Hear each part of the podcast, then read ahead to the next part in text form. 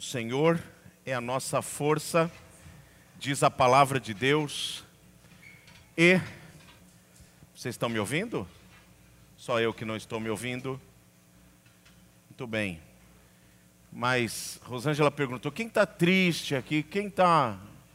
Irmãos, é, qual é o segredo da nossa alegria? É olharmos para o Senhor inclusive nas, nas dificuldades, nas provações, nas tristezas, sempre olhando para o Senhor. Se você olhar para você mesmo, o máximo que você vai descobrir é que você não tem força.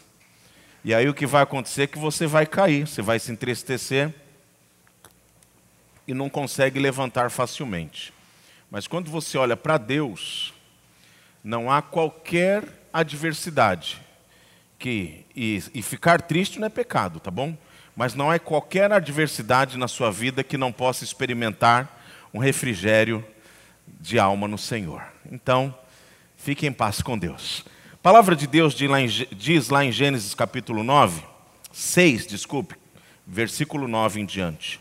Gênesis capítulo 6, versículo 9 em diante diz o seguinte a palavra de Deus: Esta é a história da família de Noé.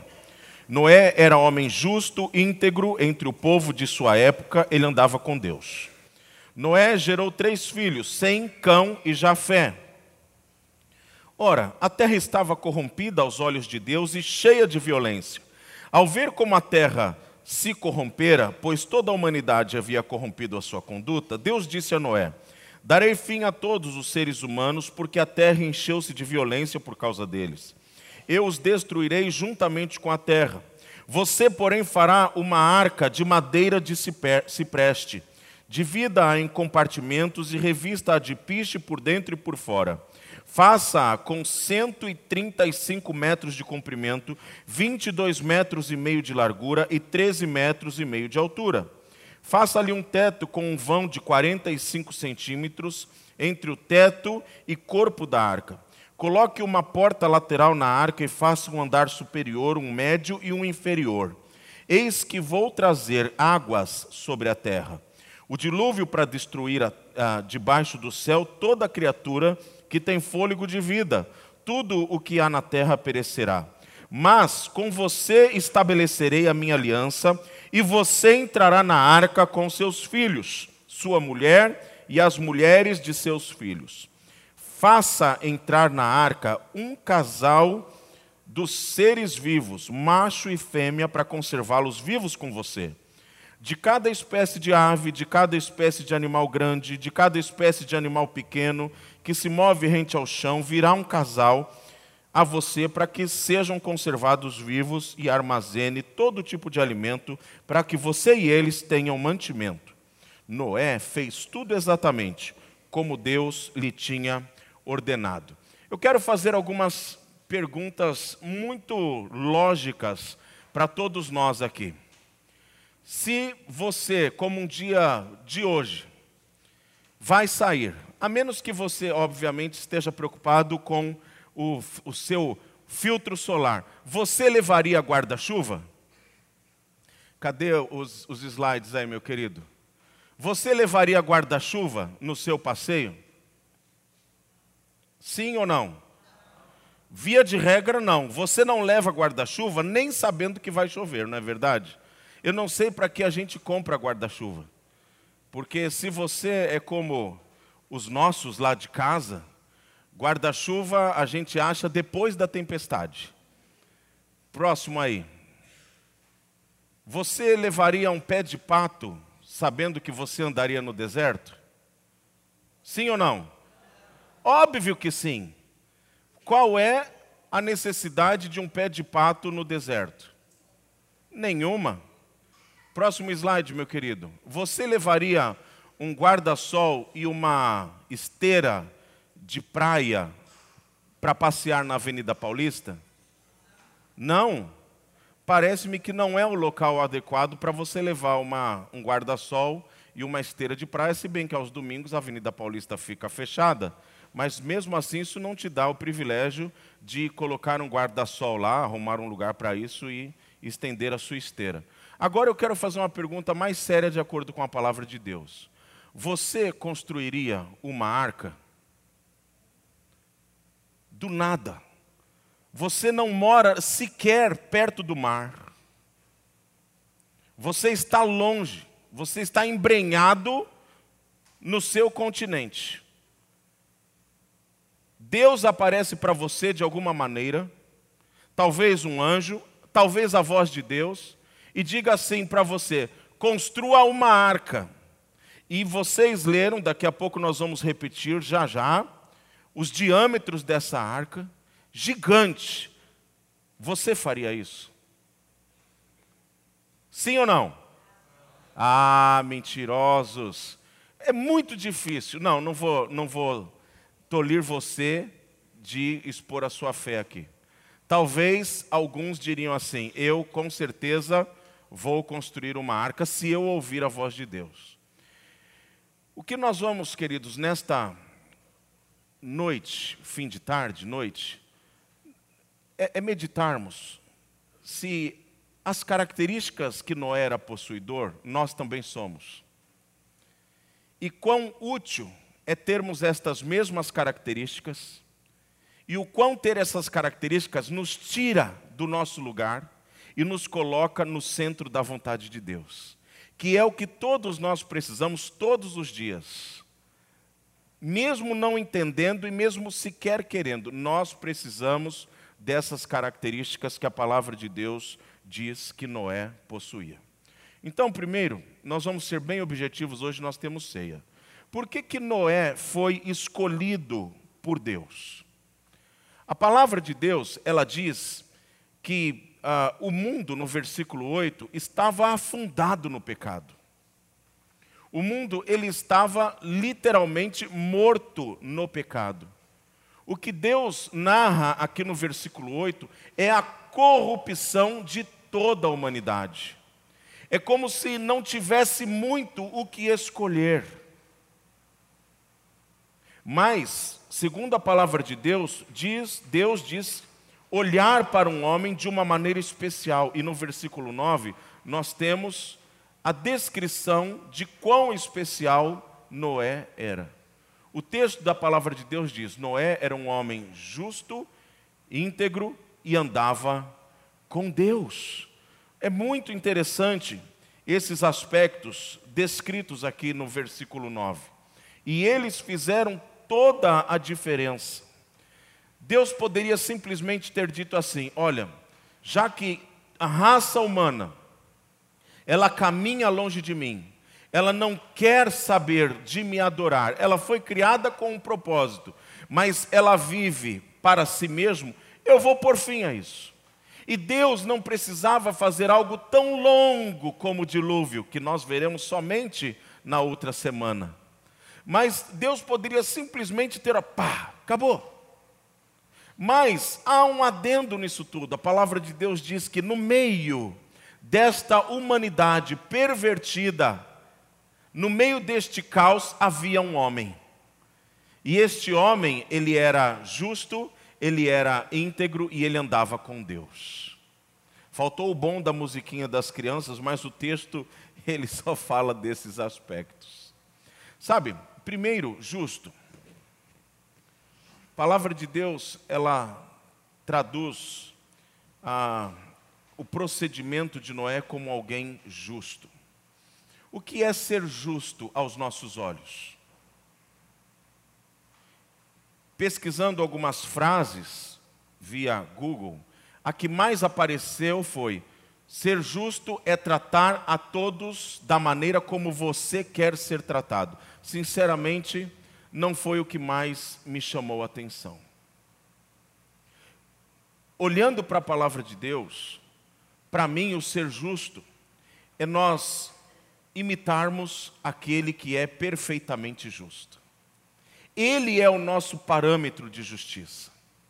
Deus, ele separa a bondade da maldade, e ele, numa balança perfeita, julga a todos com equidade. Ele faz com que o bom não sofra as penalidades do mal. Não bom aos nossos olhos, mas bom aos olhos dele. Ele faz com que aquilo que de fato nós somos em relação a Ele, a maneira como nós vivemos a glorificá-lo, seja recebida por Ele como atos de justiça e de bondade. Dessa maneira, Ele nos trata segundo a sua balança e não segundo a nossa. E se você quer ser considerado como Noé uma pessoa boa, saiba que não é a sua balança que conta. Se você quer ser considerado como justo, não é a sua justiça que está sendo julgada, mas é o quanto você se assemelha àquele que é o justo juiz. É o quanto nós temos a nossa vida transformada e modificada por Ele. O que o texto nos oferece aqui, queridos, é que a humanidade estava totalmente longe disso. Tanto que Deus, ele conclama um homem, este homem avisa a população do dilúvio, desculpa, é a próxima mensagem da semana que vem, mas esse povo, ele não quer participar. Por quê? Porque ele olha para um homem que constrói um barco, uma arca gigante do, do meio no meio do nada.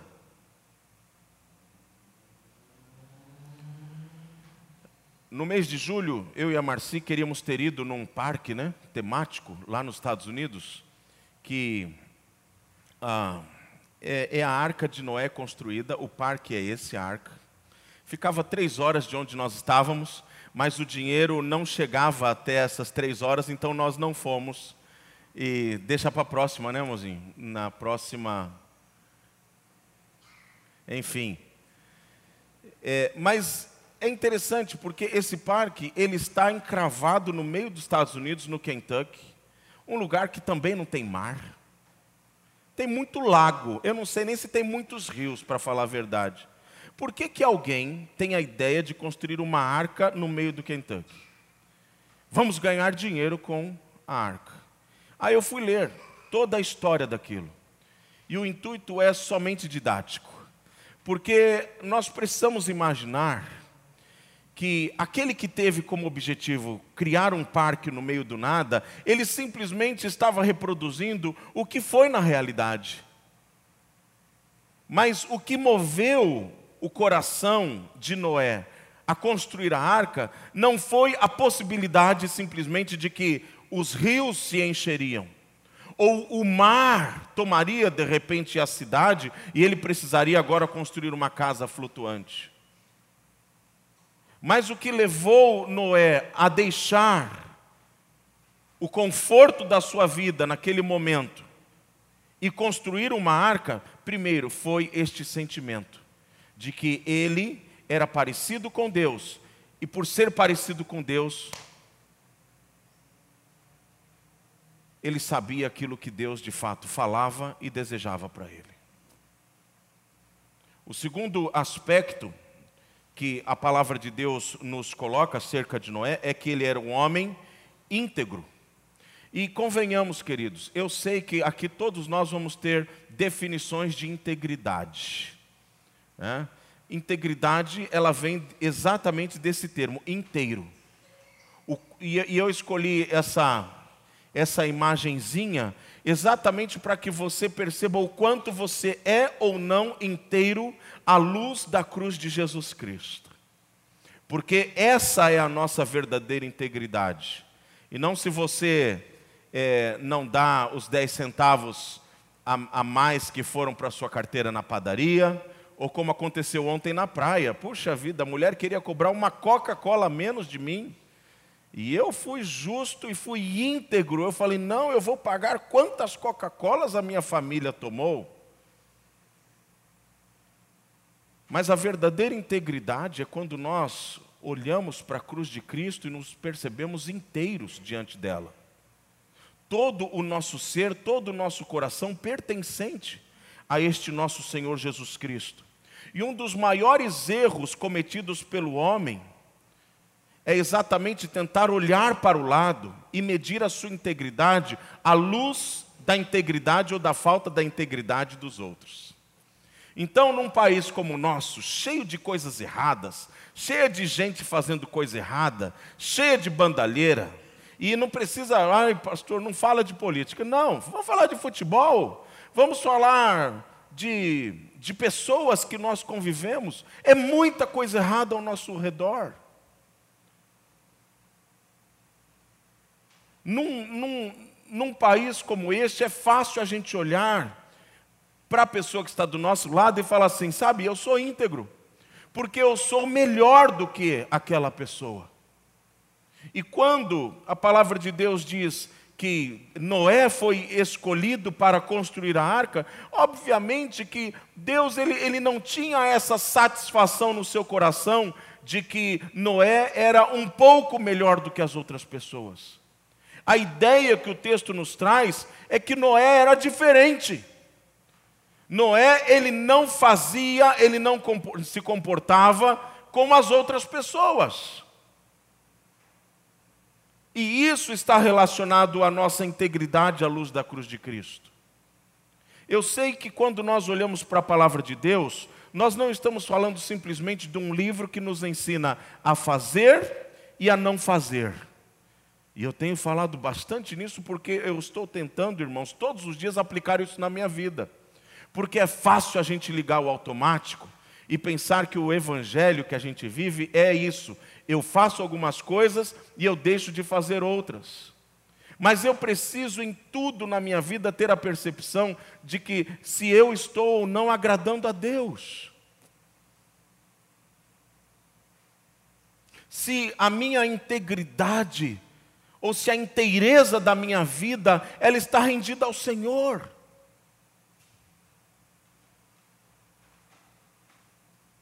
Porque eu posso ser uma pessoa muito honesta, mas eu posso ser um linguarudo ao mesmo tempo. Isso demonstra que não há integridade em mim. Agora, a palavra de Deus diz que a escolha de Noé ela se dá de maneira assertiva por Deus, obviamente, e muito intencional, no sentido de que Noé era alguém íntegro aos olhos do Senhor.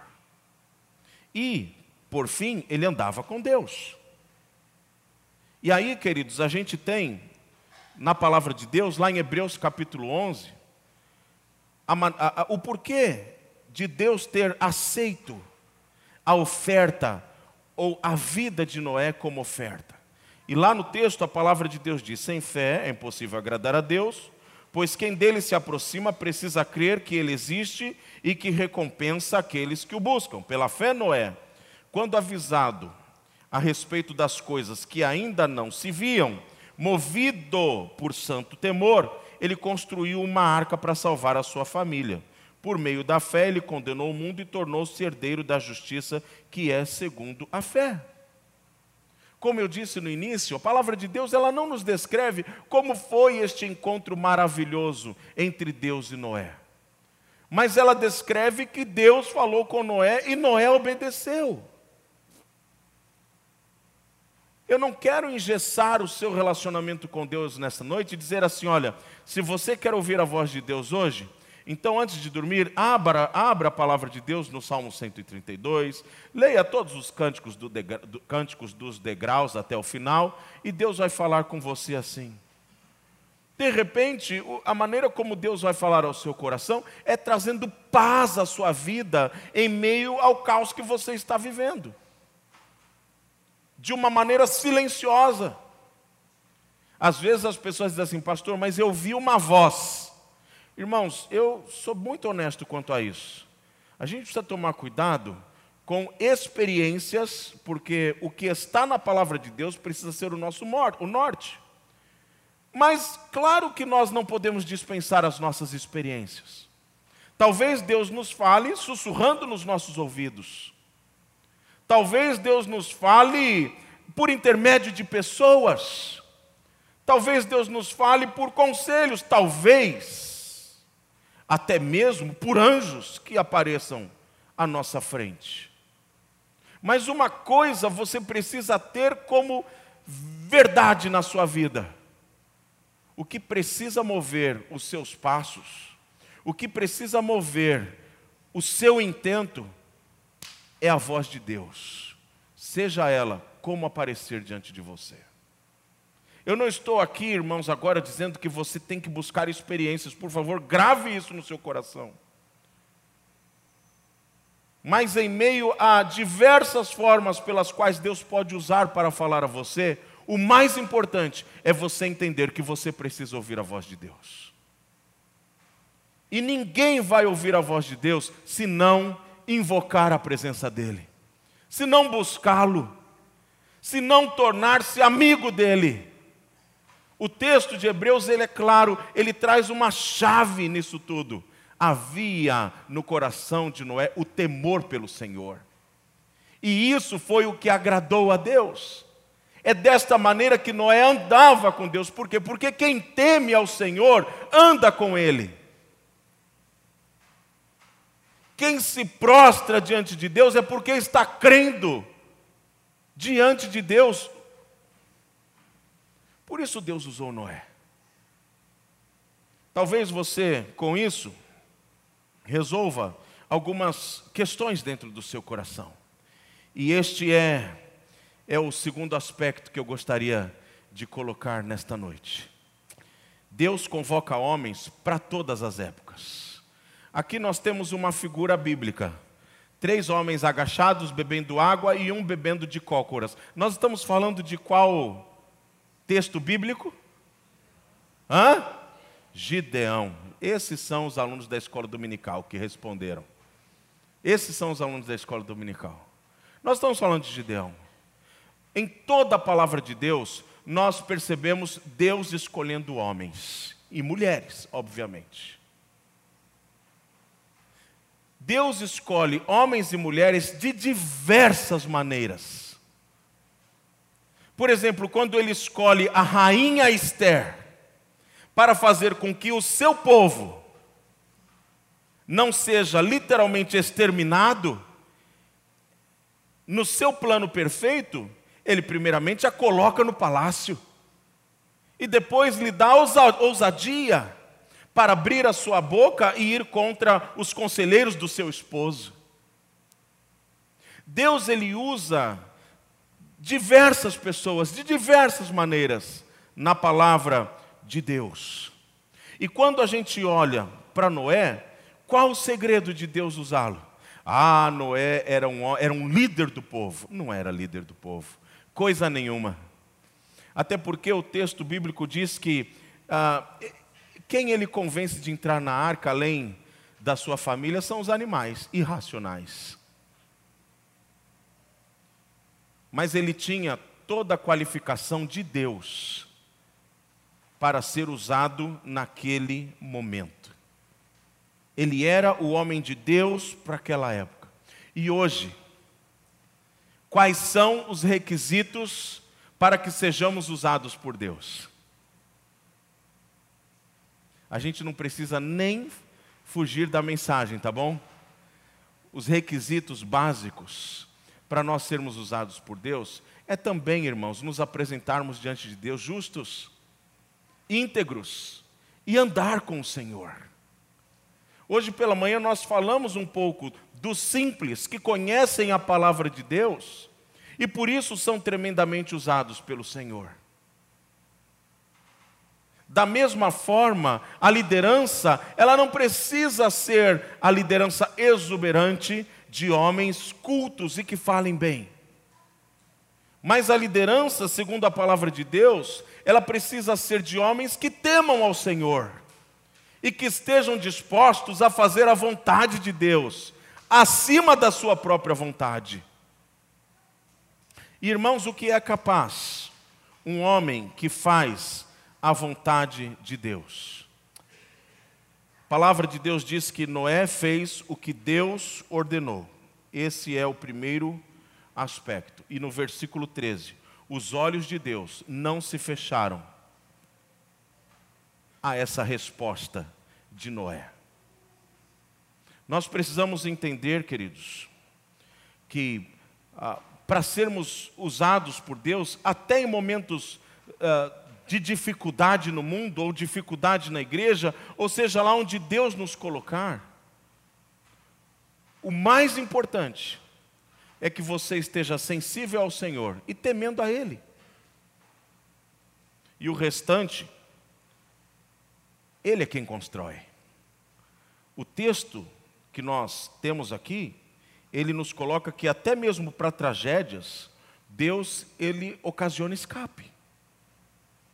Por isso ele diz a Noé: construa essa arca gigante, com 300 côvados, ou 140 metros de comprimento, maior do que vários grandes aviões, com 50 côvados, côvados de largura, ou seja, com quase 20 metros, ou 20 metros de largura.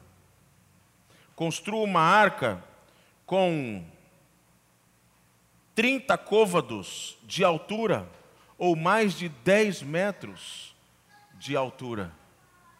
Como diante daquela situação arcaica com madeira, e, e Deus ele ainda vai dizendo: olha, você vai usar determinada madeira, você vai betumar para que fique vedado. Esse negócio, essa geringonça, ela não vai afundar e você vai cumprir assim o meu propósito. Eu fico imaginando, irmãos, Noé, eu não sei se ele pagou mão de obra para isso, se ele usou apenas os seus filhos. Eu imagino que ele tenha usado exatamente a família para construir tudo aquilo. Mas eu fico imaginando Noé juntando tudo isso. E, e aquelas pessoas ao redor dizendo assim: Mas esse homem deve estar muito mal, interna. Para que, que ele está trazendo tanta madeira. E Noé começa a construir um barco. E aí depois, Noé anuncia o objetivo deste barco ter construído. E Deus diz assim: Noé, escolha um animal macho e fêmea de cada espécie. E se foi mais ou menos como o filme Noé, que alguns anos atrás foi lançado, os animais dos mais longínquos rincões do planeta foram se achegando à arca. Eu fico, irmãos, imaginando o que aquela multidão pensou de tudo isso. Ao mesmo tempo achando Noé é um cara estranho, mas ao mesmo tempo também tendo uma percepção: que negócio é esse? Que animal é esse que nós nunca vimos, como as girafas da Amazônia? Algumas coisas aqui muito estranhas. Mas nem isso moveu o coração daqueles que estavam ao redor.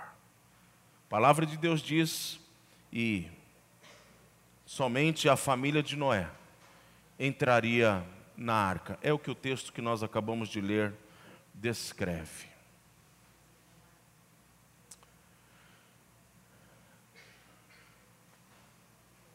É muito, talvez seja um pouco estranho olhar para a atitude desse homem.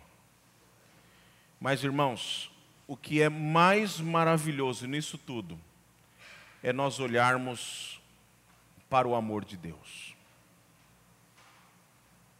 O mais interessante nessa caminhada é nós entendermos os escapes que Deus nos provê. Há muitas lições a serem aprendidas. Primeiro que Deus ele jamais vai escolher talvez pelo nosso crivo, aqueles que são aos nossos olhos perfeitos, aqueles que são entendidos das mais variáveis ciências, mas Deus vai usar pessoas comuns que se entregam na sua inteireza com temor ao Senhor que vivem esta vida de justiça, de integridade e andam com Deus. Algo que também a história de Noé pode nos ensinar um pouco mais para frente é que a imperfeição ela faz parte até mesmo dos grandes homens de Deus. E Noé vai nos ensinar isso, porque ele tropeçou. E Deus não foi pego de surpresa, por isso a gente pode ter ciência de que Deus já o escolheu, sabendo de quem se tratava. Por isso, acredite, você está dentro. Você pode ser escolhido por Deus para fazer a obra de Deus.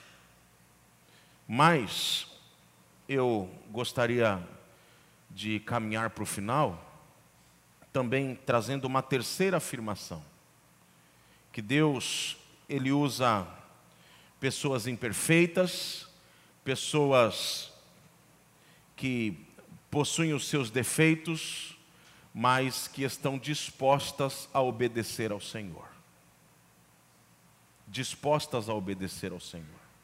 O que nós, ao olharmos para esse texto, irmãos, precisamos trazer como lição maior para as nossas vidas, é que, assim como Noé teve oportunidade de escolhas, Deus também nos traz oportunidade de escolhas.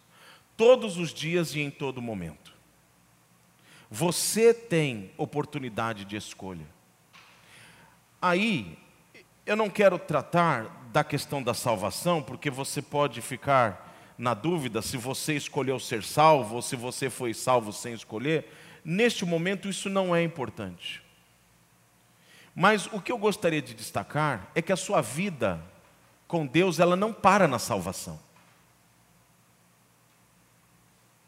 A sua vida com Deus, ela tem uma continuidade. E os frutos desta vida com Deus, eles precisam ser vistos, precisam ser sentidos. Às vezes nós colocamos na mente o seguinte: eu sou salvo, eu tenho passaporte, está aqui carimbado, a eternidade está assegurada. E, e eu não estou dizendo assim, você vai ter uma vida torta. Não, nem nada disso. Eu diria que a maior parte dos crentes em Cristo Jesus, eles têm convicção de salvação, eles têm certeza de que vão para o céu e eles vivem uma vida reta aos olhos do Senhor. Mas é uma vida que não ouve a voz de Deus e os desafios do Senhor. Será que Deus ele apenas deu esse privilégio a alguns, como Noé, por exemplo? Ou será que todos os dias nós temos, irmãos, estes privilégios dados por Deus de sermos obedientes à voz dele e fazermos diferença neste mundo? Eu sempre é, repito algumas coisas aqui na frente, né? Que me deixam muito pensativos. A, a cidade mais evangélica do Brasil, maior problema com viciados, Anápolis. o Rio de Janeiro, com todas as suas mazelas, uma cidade evangélica. Mas sabe que eu estava essa semana ouvindo a mensagem de um pastor, que eu gosto muito de vez em quando de, de ouvir as suas mensagens, e ele estava nos levando exatamente a essa reflexão. Nós hoje somos uma igreja, nós, igreja brasileira, com os seus quase 45 milhões de representantes, que não, não temos conseguido mudar as nossas realidades. Aí a gente olha para Brasília e se queixa que as coisas estão ruins. A gente olha para as diversas autarquias e diz assim: olha, está tudo errado, eu, eu vou abandonar, o último apague a luz, eu quero ir embora para o Canadá.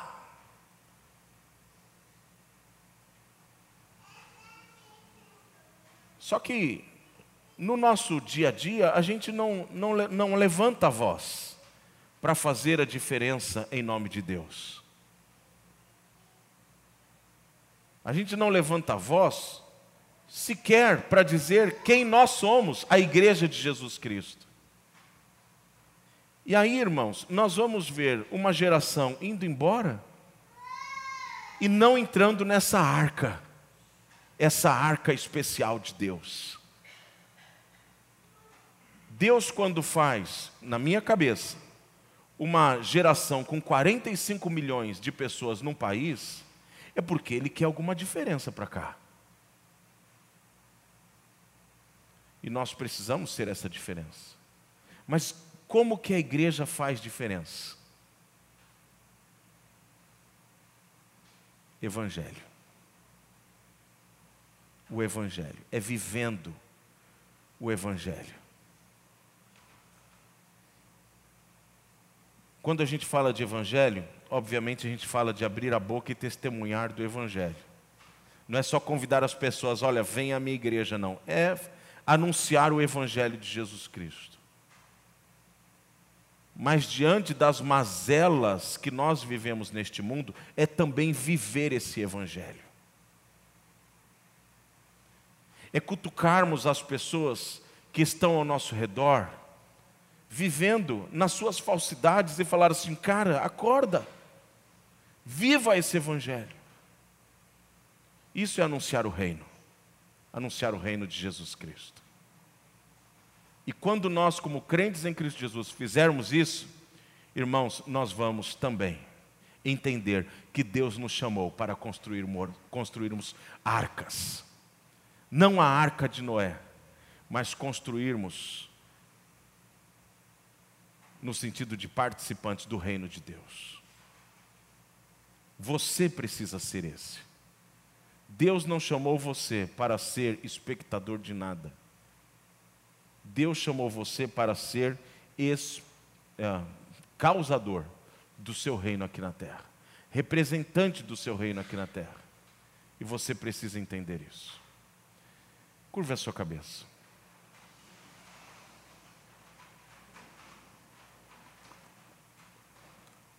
Deus amado, nós damos graças a Ti, Deus eterno,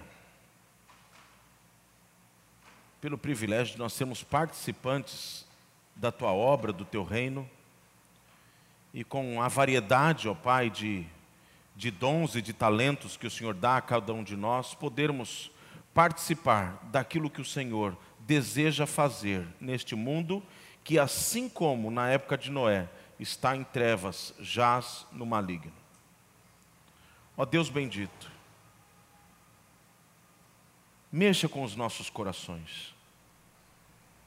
Santo Deus, o Senhor não nos salvou das trevas para que nós simplesmente nos assentemos e esperemos, ó Deus, a eternidade chegar para nós. mas que o motivo pelo qual todos nós fomos salvos em Cristo Jesus, a tua glória, seja evidenciada no nosso dia a dia. As nossas atitudes, as nossas preocupações, até mesmo, Santo Deus, a nossa indignação, seja regida, Pai eterno, pelo nosso sentimento, não de fazermos justiça com as nossas mãos, mas pelo nosso desejo motivado pelo nosso temor ao Senhor, o nosso desejo a Deus de promovermos a tua glória neste mundo que sequer percebe a tua mão. Ó Deus, nós somos numerosos já neste país. E este país não tem mudado, não tem experimentado transformação. Nós cremos, Santo Deus, porque a tua palavra nos ensina que não é o teu poder que está fraquejando, mas a tua igreja, ó Pai, tem se calado, se ocultado. Creio eu, Senhor, que nós não temos vivido como Noé.